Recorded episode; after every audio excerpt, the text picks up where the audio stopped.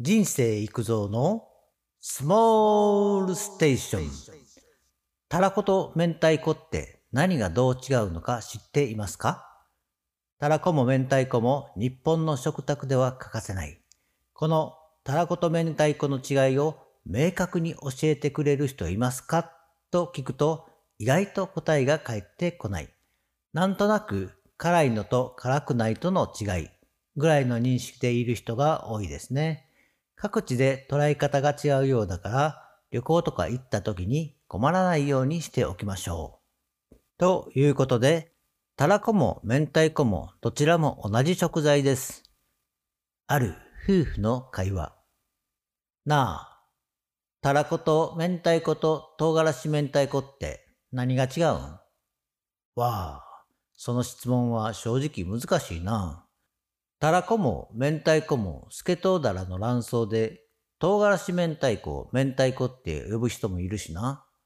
ただ、たらこは塩が多いのとあんまり塩辛くないのに分かれてるやろ。からしたらことは言わへんしな。そっか。つまりは明太子とからし明太子は唐辛子辛いたらこってことやな。うーん、まあ、そう思とったら間違いないかな。塩漬けしたものがたらこで、唐辛子漬けが明太子やな。というような、ちょっと答えにギクシャクしているようです。スケトウダラは朝鮮半島で明太魚となります。明太子はそもそも韓国が本場だと言っても良いのですが、福岡県の福屋が韓国で食べたものと同じようなものを作れないかと試行錯誤して1949年の1月に製造販売を始めたのが最初だと言われていますね。韓国ではキムチのような味付けで唐辛子をまぶして作られていた。まぶし型ってやつです。日本で開発されたのが漬け込み型と呼ばれるもので、各社で漬け込み液は企業秘密となっていますね。漬け込むことで乳酸発酵を伴います。近年日本で作られる製法はほぼ漬け込み型です。日本で売られている明太子は国産です。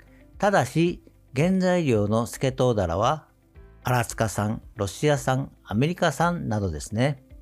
北海道近海のスケトウダラの明太子もありますが、流通量は少ないようです。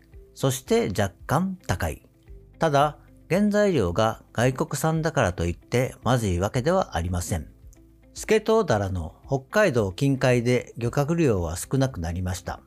輸入品に頼らないと生産が間に合わないですね。スケトウダラそのものが高級品になりつつあります。明太子の発祥、生産が福岡で、原材料のスケトウダラは北の海ってことになるから、なんとなくややこしくなっています。北海道でも明太子は作っています。ちなみに、からし明太子を略して明太子と呼ぶのは関西以南が多いようです。名称としては、からし明太子の表記になります。たらこと明太子は原材料は同じでも製造方法が違うということです。次に、たらこと明太子はどうして食べるのが美味しいのか。たらこや明太子は白米、ご飯ですね。と一緒に食べるのは美味しいです。他のおかずがなくともそれだけでご飯がおかわりできます。ただ、グルメな時代であり、なぜかアレンジしたくなるのが料理です。たらこと明太子でアレンジするとなれば、一番に思いつくのはやはりパスタでしょうかね。たらこソースや明太子ソースの市販のソースも数多く販売されています。シーズニングタイプのもの、生タイプのものとあり、価格もピンキリですし、もちろん私はいつもながらにそういった市販のソースは勧めています。無駄がないし外れが少ない。特に一人飯の時などは十分に役割を果たしてくれますね。そして市販のソースは上手に利用しましょう。たらこと明太子パスタのコツとポイント。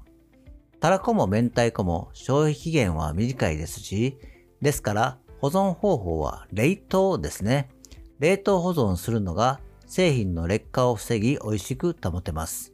その時、大きいまま冷凍してしまうよりは、小分けにして冷凍か、もしくはパスタ用にほぐして冷凍しておくのがいいですね。パスタに入れるときは、たらこの皮は入れません。特にお店では皮を外しますね。ただ、家庭では皮は捨てないようにしましょう。理由はもったいないからです。私はたらこや明太子の皮がむしろ好きな方です。ただ、パスタに入れるときは手間ですが小さく切っておいた方が食べるときに純粋にパスタを楽しめますね。めんどいときはそのまま皮を入れちゃいます。ちょっと食感が時々パスタを超えてしまいますがね。それが逆にアクセントで美味しかったりします。お店ではチューブのたらこや明太子を使っているところがあります。最近ではスーパーでも家庭用のチューブタイプのものがあるし、便利でいいとは思いますね。いずれにせよ、もう一つの決め手はオリーブオイルです。そしてトッピングは必ず大葉ですね。これは相性が抜群です。もう一つは刻み海苔かもみ海苔です。これも欠かせないですね。これらを使えば必ず美味しくできます。最後にまとめ。料理は食材の持っている特徴を活かすことです。たらこも明太子もあまり火を入れすぎると食感はかなり変わります。白米で食べるときに生と焼いたものを食べ比べればわかります。できるだけアレンジしていない時の味を覚えておくのがコツです。今日はここまで。バイバイ。